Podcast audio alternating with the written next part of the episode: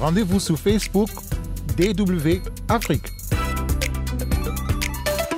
Les réserves de change sont des moyens de paiement internationaux. Donc, euh, en tant que moyens de paiement internationaux, ils sont généralement détenus sur des comptes à l'étranger. Et donc, euh, dans le cadre des accords, disons, de coopération monétaire qui existent entre les États qui utilisent le franc CFA, les deux unions monétaires, l'UEMOA en Afrique de l'Ouest et la CEMAC en Afrique centrale, les pays africains sont tenus de déposer, disons, la moitié de la réserve de change sur un compte du Trésor français, le compte d'opération. Au moment des indépendances, c'était 100%. Par la suite, ça a été réduit à 65%. Et depuis les années 2000, c'est 50%. Les pays africains, en tout cas leur banque centrale, doivent les déposer auprès du Trésor français en contrepartie de la garantie de convertibilité qu'accorde en principe le Trésor français. C'est-à-dire que lorsque ces banques centrales ne disposent plus de moyens de paiement internationaux, donc des réserves qui atteignent le niveau zéro, le Trésor français peut leur prêter les zéros que ces banques centrales-là souhaitent. Et si, le souhaite le président béninois Patrice Talon, hein, ces réserves de change étaient rapatriées sur le continent,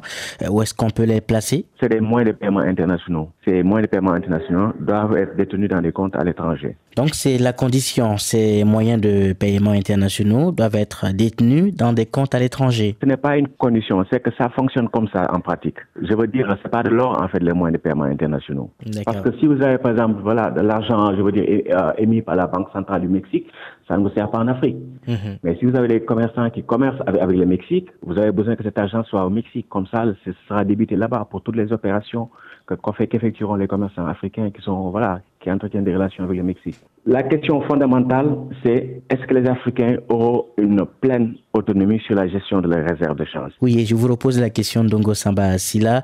Comment faire pour que les pays qui ont en partage, hein, les pays africains qui ont en partage le franc CFA, puissent avoir une certaine autonomie sur leurs réserves de change?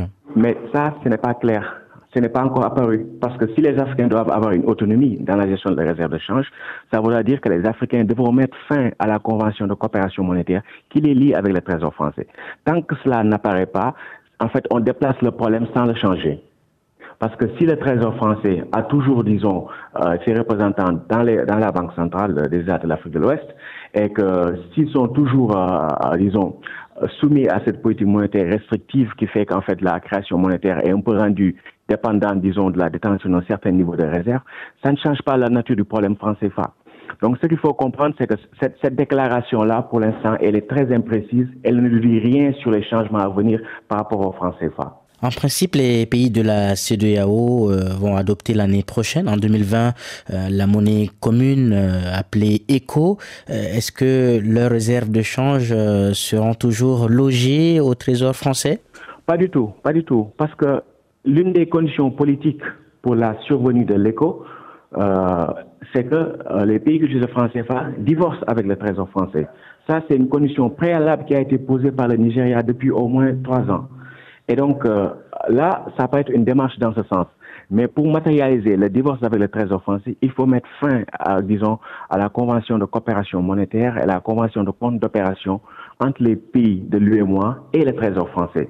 Tant que cela n'est pas fait, on déplace juste le problème sans le résoudre. Hmm. Dernière question pour euh, parler terre à terre. Donc, même si l'ICO était euh, adopté comme monnaie commune de, des pays d'Afrique euh, de l'Ouest, eh bien, on ne peut pas rapatrier les réserves de change vers l'Afrique. Hein. C'est bien cela. Ce qu'il faut comprendre, c'est que le concept de réserve de change est synonyme de moyens de paiement internationaux. Et donc, ces moyens de paiement internationaux-là sont toujours détenus, disons, dans des comptes à l'extérieur, quel que soit le système monétaire dans lequel vous vous trouvez. Parce que c'est le principe même, disons, de la gestion des réserves de change. Si vous avez, disons, euh, des yens, vous n'en avez pas besoin au Sénégal, vous n'en avez pas besoin en Côte d'Ivoire. Mais si vous avez des euh, opérations commerciales avec le Japon, vous en avez besoin. Donc, euh, au Japon. Donc, vous ouvrez un compte en yens au Japon et vous faites vos transactions. Mais vous n'avez pas besoin de ces yens-là au Sénégal.